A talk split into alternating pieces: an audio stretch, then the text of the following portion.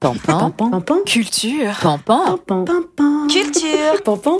Pampan. Culture. Pampan Culture. Bienvenue dans Pampan Culture.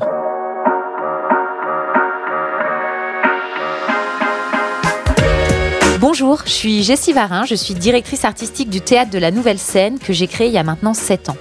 Le monde de la culture traverse une période plus que difficile. Nos activités, nos lieux ont été à l'arrêt plusieurs mois à cause du Covid, comme vous le savez. Alors on nous a demandé de réinventer nos métiers, d'enfourcher le tigre pour relancer notre secteur d'activité. Je me suis vue un peu comme le douanier Rousseau sur son tigre au milieu de la jungle, un peu naïve, en train de chercher des solutions pour que le public puisse revenir sereinement dans nos salles de spectacle, dans les cinémas et les musées. J'en ai pas plus que vous. Je me dis qu'il faut redonner confiance et envie aux gens de sortir, mais aussi continuer à les divertir, leur proposer de beaux spectacles, les émouvoir, les faire réfléchir. Alors parallèlement à la réouverture de ma salle de spectacle il y a quelques jours, j'ai eu l'idée de ce podcast. C'est étrange parce que je vais vous demander de nous écouter pour vous donner envie de voir. Donc tous les 15 jours, on vous fera une petite sélection de nos coups de cœur, expo, ciné, théâtre, food, avec mes chroniqueuses et un invité. 20 minutes pour vous donner envie de sortir, vous cultiver, vous émouvoir. Bienvenue dans Pampan Culture. Bienvenue les filles. Salut. Voilà, donc j'ai euh, mes chroniqueuses de cœur, mes dames de culture euh, qui sont avec moi aujourd'hui. Je vais vous demander de vous présenter. Voilà, pour ce, cet épisode, ce premier épisode de Pampan Culture, j'ai avec moi Sophie Garrick. Bonjour, bah oui, bah je suis euh, cinéaste, on va dire ça. Ça, ça groupe beaucoup de casquettes différentes et aussi très gourmande. Donc moi, je vais vous parler de sorties culinaires, de fooding, toujours en rapport avec la fiction, le grand écran, ou aussi un peu parfois des pas de côté avec les fictions digitales de Netflix, etc. Tout ça, ou de la télé. Ok, super. Et Caroline Drogo. Oui, bah bonjour. Euh, moi, je suis tarologue, euh, je suis artiste aussi, tatoueuse, graphiste, illustratrice, peintre, peintre aussi, ouais. Et je crois que j'ai rien oublié. Je Oui, crois que c'est déjà pas mal, ouais. Et tes toiles Et sont fort jolies. beaucoup de café aussi. Euh, Sophie, c'est celle qui a trouvé le nom de ce podcast et Caroline, c'est elle qui l'a designé. Euh, voilà. Caro, qu'est-ce que tu nous proposes aujourd'hui? Quelles sont euh, tes chroniques? Quelles vont être tes chroniques dans ce podcast? Oui, alors moi, du coup, les chroniques, ça va être euh, vous donner envie d'aller au musée. Parce qu'à chaque fois, les musées, ça a le côté un peu chiant. Moi, dès que je dis que je vais au musée, les, les directs, on me prend pour une intello, alors que non, ça peut être cool d'aller au musée. Euh, alors, la première chronique que je propose, je suis allée au musée Mayol pour voir euh, l'exposition Esprit et tu là, qui est jusqu'au 1er novembre. Alors, c'est de l'art spirit. Les filles, est-ce que vous savez ce que c'est que le spiritisme, l'art spirit? Ça vous dit un truc? Oui, le spiritisme. Ouais, vous Oui. voyez, c'est les films américains là où euh, tu mets une table Ouija Ah ouais, et puis il y a oui, plein de trucs. Bah voilà, c'est le tenté, principe de. Oh, on l'a tous tenté. Non, pas moi, c'est mauvaise magie, pas du tout. Magie-moi. ah ouais, j'ai jamais fait. Du coup, en fait, cette expo, elle s'intéresse à trois artistes, euh, trois hommes, c'est Le Sage, Crépin et Simon. Alors, pour euh, expliquer un petit peu, voilà, le spiritisme, si, euh, si toi tu, qui écoutes, tu ne connais pas. Donc, en fait, c'est rentrer en contact avec des esprits via des tables Ouija, des pendules, des photos, des tables parlantes. Et c'est à la mode depuis 1853. C'est le début. Et en fait, eh ben, pendant l'expo, j'ai appris un truc parce qu'il y avait pas mal de gens qui étaient intéressés par ça. quoi. Il y a Freud qui a testé, Jean Jaurès, Marie Curie, Arthur Conan Doyle, Flammarion et Victor Hugo. Genre Victor Hugo, il est parti, euh, vous savez là quand il s'est fait exiler à Jersey, bah, Ouais. il est parti avec ses trucs et il faisait du spiritisme à Jersey, tu vois. Donc il faut imaginer euh, Victor Hugo avec sa petite table parlante. Donc assez drôle. Euh, du coup, ouais, donc j'ai dit que c'était Alan Kardec qui a lancé ça. Alors c'est un Français, mais son vrai nom c'est Hippolyte Léon Denisa Rivel. Mais il s'est dit qu'en fait, pour sortir des bouquins de pédagogie et psychologie, ça allait pas le faire, donc il a pris un pseudo. donc voilà, donc retour sur l'expo. Maintenant, vous savez ce que c'est que le spiritisme. Et donc l'expo, c'est sur trois hommes. Euh, ces trois hommes qui étaient donc ouvriers mineurs, plombiers, euh, de la classe populaire. Ils ont tous les trois connu la Première Guerre mondiale avec euh, son lot de traumas. Et en fait, ces trois hommes qui, indépendamment, ils se connaissaient pas, mais tous les trois, en fait, à un moment, ils se sont dit, ben, ils entendaient des voix, ils voyaient des choses, et ils en ont fait des peintures, ils en ont fait des œuvres d'art. Et c'est assez fou. Les œuvres, elles sont incroyables. C'est, euh, moi, j'adore parce que c'est vraiment de l'art brut. C'est-à-dire que c'est des gens qui ont eu aucune éducation artistique, qui ont pris jamais aucun cours. Et toi, t'es là à avoir fait genre 10 années, tu vois, de- d'études, et tu te dis, putain, le mec, il me dégomme, c'est ouf. Donc voilà, je trouve ça hyper intéressant. Et donc, il y en a un des trois, par exemple, il a commencé la peinture quand il avait 60 ans, quoi. Parce qu'il y avait une voix qui lui a dit, vas-y, achète une toile, vas-y, go, quoi. Donc en fait, on dit que c'est un peu des peintures euh, guérisseuses. Donc c'est des peintures qui sont très minutieuses, très colorées, détaillées, c'est presque psychédélique. On pourrait se croire un peu dans les années 70. Il y a aussi des mandalas euh, de l'Égypte ancienne. Enfin, en tout cas, moi j'ai adoré. C'est vraiment cool. Euh, si je peux me permettre du coup les côtés un petit peu nuls d'exposition, bon. La scénographie. En France, on a un problème avec la scéno. La scéno est horrible. Je me suis retrouvée dans un combo euh, mur gris, moquette grise. C'était vraiment. Enfin, enfin, je veux dire, il y avait rien d'Instagrammable, quoi. Et vous connaissez ma passion Instagram. Donc, franchement, même c'est quand tu veux prendre euh, la photo d'un tableau, bah, le spot était mal dirigé. Du coup, tu avais l'ombre euh, du reflet, téléphone. Non, mais Enfin, ça, c'est pas, c'est- ouais, c'est pas possible, surtout sur des peintures un Mais peu comme oui. ça qui devraient. euh, Mais c'est fou aujourd'hui de des pas penser à ça d'ailleurs. Non, c'est pour ça, à Londres, les expos, elles sont top, mais en France, on a un problème vraiment avec ça, et surtout que les expos, enfin, tu vois, tu payes quand même 15 balles pour aller voir ça, donc c'est un peu dommage. Euh, Il y a aussi un autre truc qui m'a un petit peu saoulé dans l'expo, euh, donc on s'intéresse à trois hommes, il y a aussi beaucoup de femmes qui ont été dans l'art spirit, et il y a une de mes artistes préférées qui s'appelle Ilma Afklint. Euh, alors, du coup, toutes les femmes, ils les ont mis dans un petit couloir, donc avant la sortie de l'expo, t'as un tout petit couloir où t'as 5-6 meufs exposées, ils parlent d'Ilma, alors c'est une des plus connues et elle a pas de peinture la pauvre Ilma, donc il y a juste un petit texte en disant Ilma Afklint a fait des toiles, spirit et tout, mais il y a rien. Donc euh, tu finis un petit peu sur ta fin et alors le clou du spectacle c'est une installation. Donc il y a une installation, ça ressemble un peu euh, à Phantom Manor dans Disneyland Paris, mais sauf que Disneyland Paris c'était un peu mieux, mieux fait que ça. Et tu as une expo voilà où tu as une installation avec des vidéos euh, de d'artistes, enfin de d'acteurs qui euh, qui récitent des textes de des- de de- d'artistes qui ont écrit des trucs sur le spiritisme, mais c'était très mal joué. Genre moi tu vois, je joue ça, je pense que je le fais mieux et ça quand des acteurs jouent mal, c'est un truc qui me prend enfin je j'y arrive Ah, pas, tu vois. Ouais, non, j'arrive pas. Ouais, non, je suis Ça me- ça me stresse C'est malaisant en fait. On a mal pour eux. Et Ouais. même, tu vois, la chambre, genre Phantom Manor, eh ben, elle était pas Instagrammable parce qu'elle était trop sombre et j'étais vachement déçue. Mais bon, si vous voulez voir l'expo, moi je vous la conseille quand même. Pourquoi? Parce que eh ben, ces artistes, c'est la première fois qu'ils sont réunis depuis 1946, ce qui est pas mal. Ah ouais. Les tableaux, ça vaut le détour quand même parce que vraiment c'est hyper impressionnant. Il y a des objets aussi euh, qui sont ésotériques. Il y a des temples, des tables Ouija, il y a des tables parlantes. Donc si vous êtes un peu intéressé, c'est cool. Et bah si vous aussi, aussi vous voulez marcher sur de la moquette épaisse, parce qu'il y en a plus beaucoup de la moquette épaisse. Je me suis fait la réflexion quand je faisais l'expo de me dire ah ouais mais en fait ça fait hyper longtemps que j'ai pas marché sur de la moquette. Je vous jure je me suis dit ça. Je me suis dit c'est cool. J'avais oublié la sensation et, ça m'a fait plaisir. Donc une expo sensorielle Une aussi. expo sensorielle. Merci Caro, c'était top ça. Donc au musée Mala- au Mayol. Au musée Mayol jusqu'au 1er novembre, il faut compter on dit environ une douzaine d'euros pour euh, l'exposition. D'accord, merci. Et toi Massoso, tu vas nous parler de quoi aujourd'hui? Oh, D'aujourd'hui, de toujours, je présente un peu la chronique. Alors j'avais commencé un petit texte un peu pompeux que je vais faire avec une voix pompeuse parce que ça m'amuse. Mais vous inquiétez pas, ce sera beaucoup plus simple après. Pardon. Le gazpacho des femmes au bord de la crise de nerfs, la sauce bolo des affranchis, les beignets tantôt cajun de la princesse et la grenouille, parfois aux tomates vertes dans mon film culte à moi de ma vie au titre éponyme, tantôt aux haricots rouges dans les délices de Tokyo, le Big Kauna Burger de Pulp Fiction, la tarte à la mélasse de Harry Potter, ou encore les pâtisseries renversantes du Grand Budapest Hotel, les cinéastes, en plus de nous divertir, n'en finissent plus d'embrasser, d'embraser nos papilles. Et puisque tout le monde ne maîtrise pas l'art de faire chanter les casseroles, cette chronique Foodiewood pour vous donner quelques adresses où se repaître goulûment comme nos héros du grand écran. Et alors, moi, pour cette première chronique, je voulais passer euh, parler du cinéma asiatique, qui eux, ils sont, un peu les plus grands tueurs euh, dans l'art de sublimer euh, la cuisine.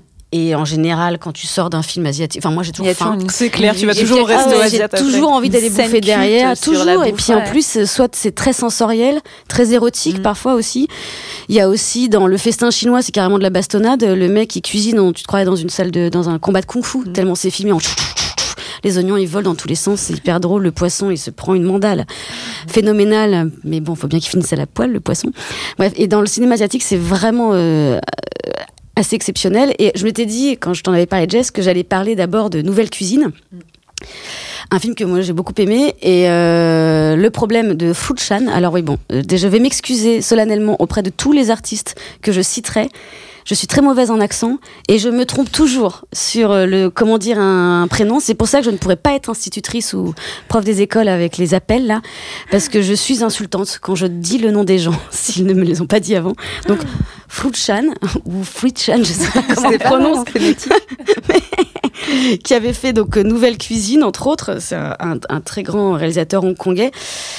Et mais bon, vu que le principe de ma chronique, c'est de vous parler de plats qui nous ont euh, mis l'eau à la bouche dans les films et de vous dire où les retrouver euh, En vrai en vrai. Pour vous donner envie Bon de là, sortir. dans Nouvelle Cuisine, euh, il nous fait des jiaozi, donc des raviolis typiques chinois, mais là c'est des raviolis de jouvence, donc à base de fœtus, hein, c'est le sujet du film, pour euh, des, une vieille star notamment, enfin elle est pas vieille, hein, elle a 45 balais, mais son mec est infidèle et elle, le lifting c'est pas suffisant. Et visiblement, en mangeant des petits fœtus en ravioli, elle rajeunirait. Ce qui est vrai, mais bon, la fin du film est pas dingue pour, cette, pour le personnage. Je vous invite à le regarder parce que c'est très oui, beau. J'ai vu ce film, il est génial. Et Il je crois que j'ai un souvenir de ça donne quand même faim. Ça même donne si faim on sait parce que c'est des fœtus. Quand on voit la cuisinière, qui est donc une sorcière en fait, parce Ah que- ouais. ouais, mais elle cuisine des fœtus, quand on la voit cuisiner le fœtus, tu oublies que le petit bruit d'os. Oui, c'est vrai. comme ça. ouais, ouais. Tu oublies que c'est répugnant, tu dis Hum. Ça Et en plus, ça croustille. parce que c'est sublime comment ici il filme, il filme ça quoi. Et euh, du coup, je me suis dit, on va aller sur quelque chose de beaucoup plus doux. Et c'est un film qui est très tendre, qui se mange, euh, bah, qui se regarde surtout euh, avec beaucoup de douceur et de tendresse pour qui aurait de bonnes relations avec ses parents et notamment sa mère, parce que voilà, c'est la saveur des ramen, donc de Eric Ko. Donc je pense que là, je suis un peu plus sécure sur la prononciation de ce nom prénom. Donc là, c'est un film japonais et c'est sur un jeune chef qui va aller à Singapour pour retrouver euh, le goût des, des plats de son enfance et notamment de sa mère qu'il a perdue très jeune. L'histoire est absolument euh, ravissante, sensible, très mignonne et surtout, ça parle de bouffe tout le temps du coup et du coup de la saveur des ramen. Or, il y a un restaurant de ramen à Paris qui est assez exceptionnel, qui s'appelle, attention, tu me euh, reprends euh, Si, euh, si, si je me trompe, Caro, parce que Caro Parce que moi, je suis elle- la référence. mais tu es déjà allé au Japon, euh, alors que moi non et toi Non plus. non plus, et ni Jess. Ça s'appelle Kodawari Tsukiji. Tsukichi. Tsukiji, Kodawari Tsukiji. Et euh, c'est un restaurant exceptionnel. Alors il y en avait déjà un de Kodawari euh, à rue euh, du côté de Saint-Germain, qui a ouvert il y a trois ans, qui est donc sur euh, les plats japonais. Là, c'est encore mieux. C'est que sur les plats de poisson et les, soupes de poisson, donc les ramen de poisson, rue de Richelieu, à côté du Louvre. Et c'est exceptionnel parce que c'est une expérience aussi bien gustative et c'est délicieux qu'immersive parce qu'ils ont tout redécoré. Une déco. euh, Euh, en hommage au marché euh, célèbre de poissons tokyoïde qui a fermé en 2018. Et c'était un marché aux poissons hallucinant qui était immense et qui euh, donnait euh, les poissons de tous les restaurants de la capitale.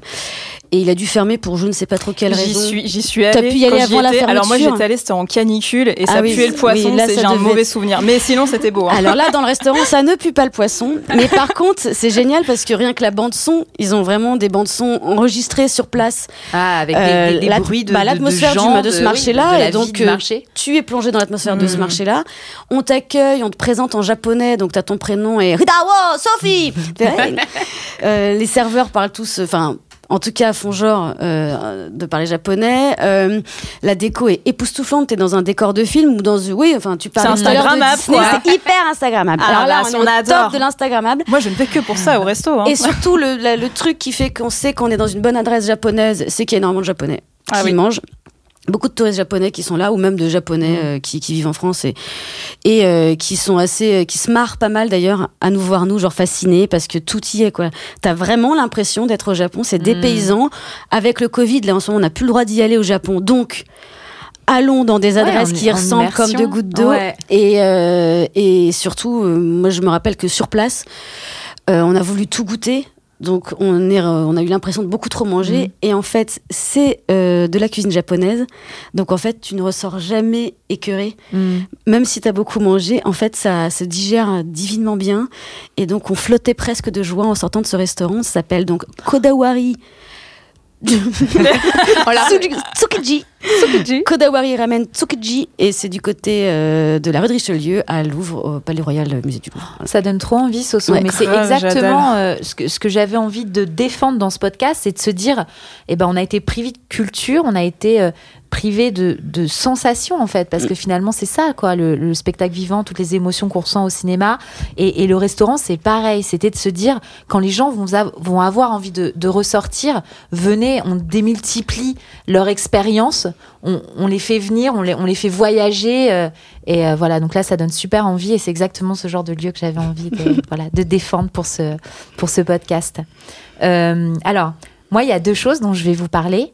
Euh, ça va être un peu de l'entre-soi, mais en fait, c'est notre premier épisode, c'est pour lancer ce podcast. Et, le podcast, il est né aussi parce que euh, la nouvelle scène, euh, qui est donc euh, un théâtre à Paris, c'est sur une péniche. La salle de spectacle est nichée dans une péniche au, pied de Notre-Dame.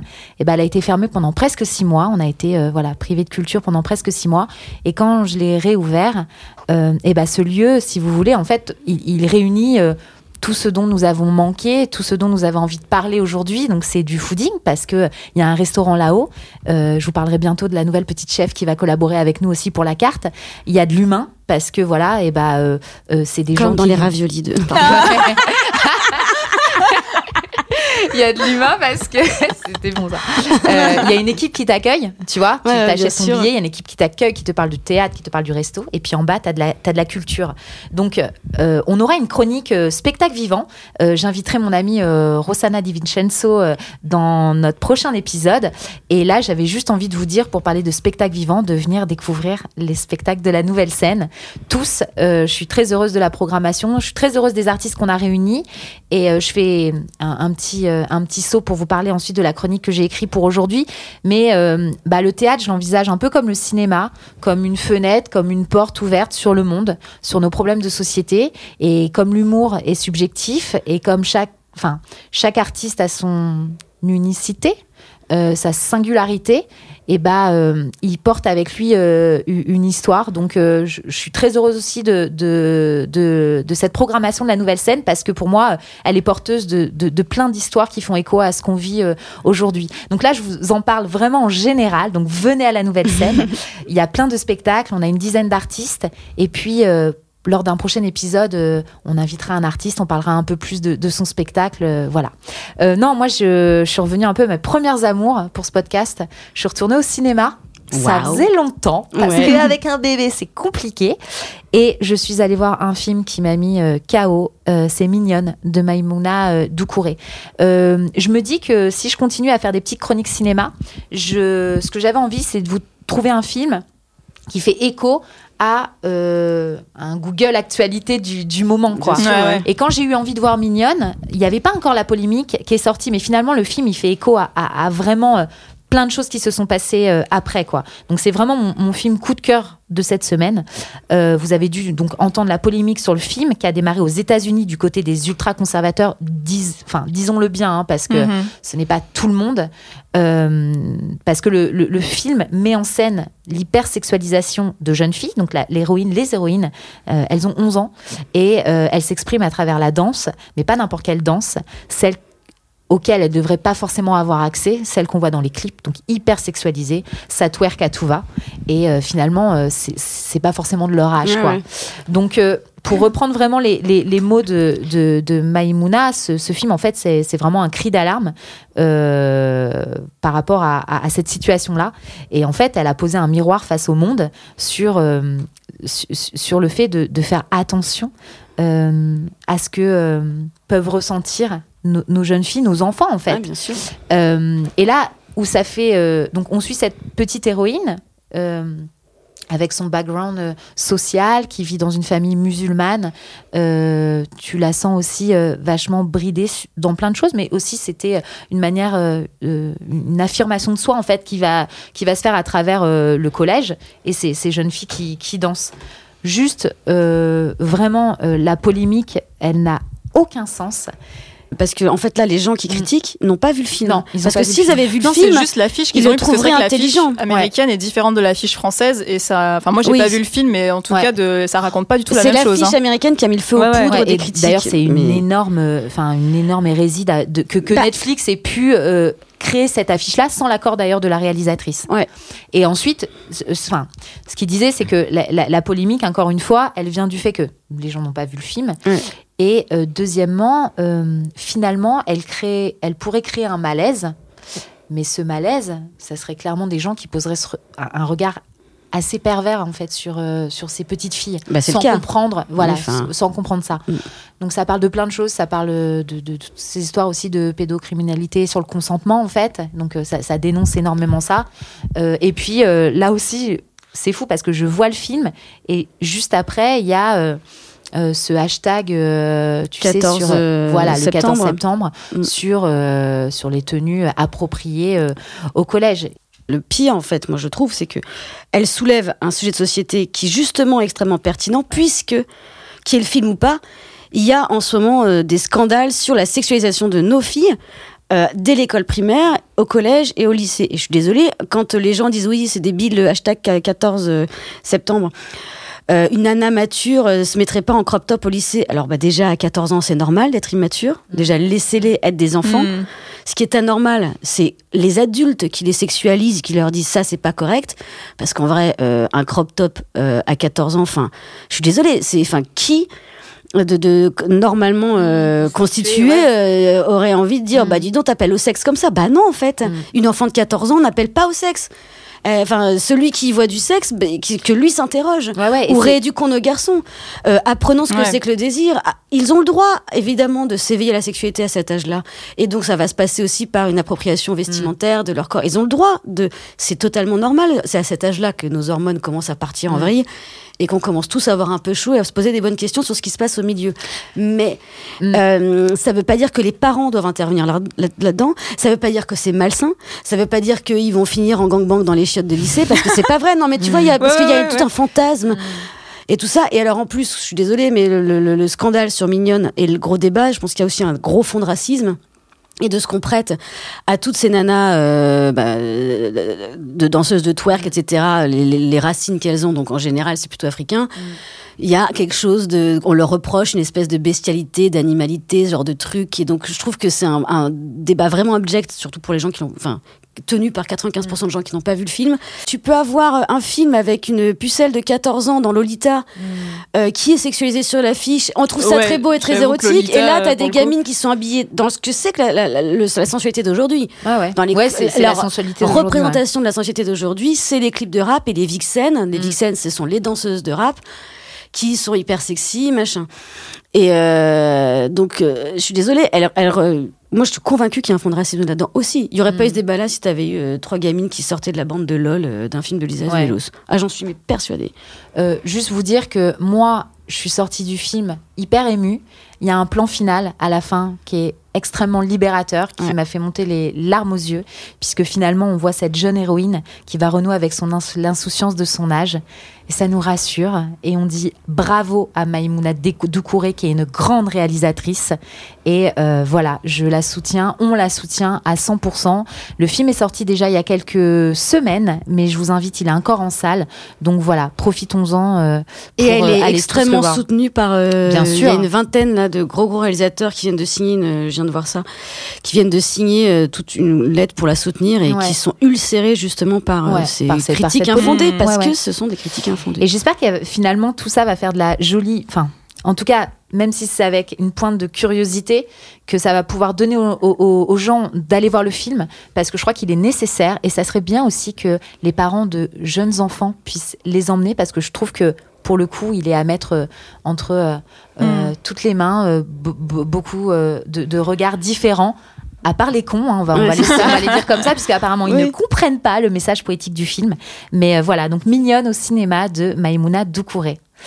Euh, les filles, les filles, je crois qu'on a à peu près fini euh, le premier enregistrement de ce podcast. Voilà, c'était un peu un, un un, test. un test pour nous. Euh, C'était quelque chose qu'on avait envie de poser, en tout cas euh, toutes les trois. On va euh, à chaque épisode peut-être réinventer de nouveaux regards, de nouvelles chroniques. Caro, toujours pour les expos. Sophie, tu tiens un truc avec ça, tu m'as trop donné envie d'aller euh, Manger des euh. Jason. voilà, et, euh, et on aura peut-être euh, des regards croisés sur le cinéma, sur, euh, sur, euh, sur le spectacle vivant. Euh, voilà, donc c'était Pampan Culture pour vous donner envie de ressortir dans nos lieux de culture.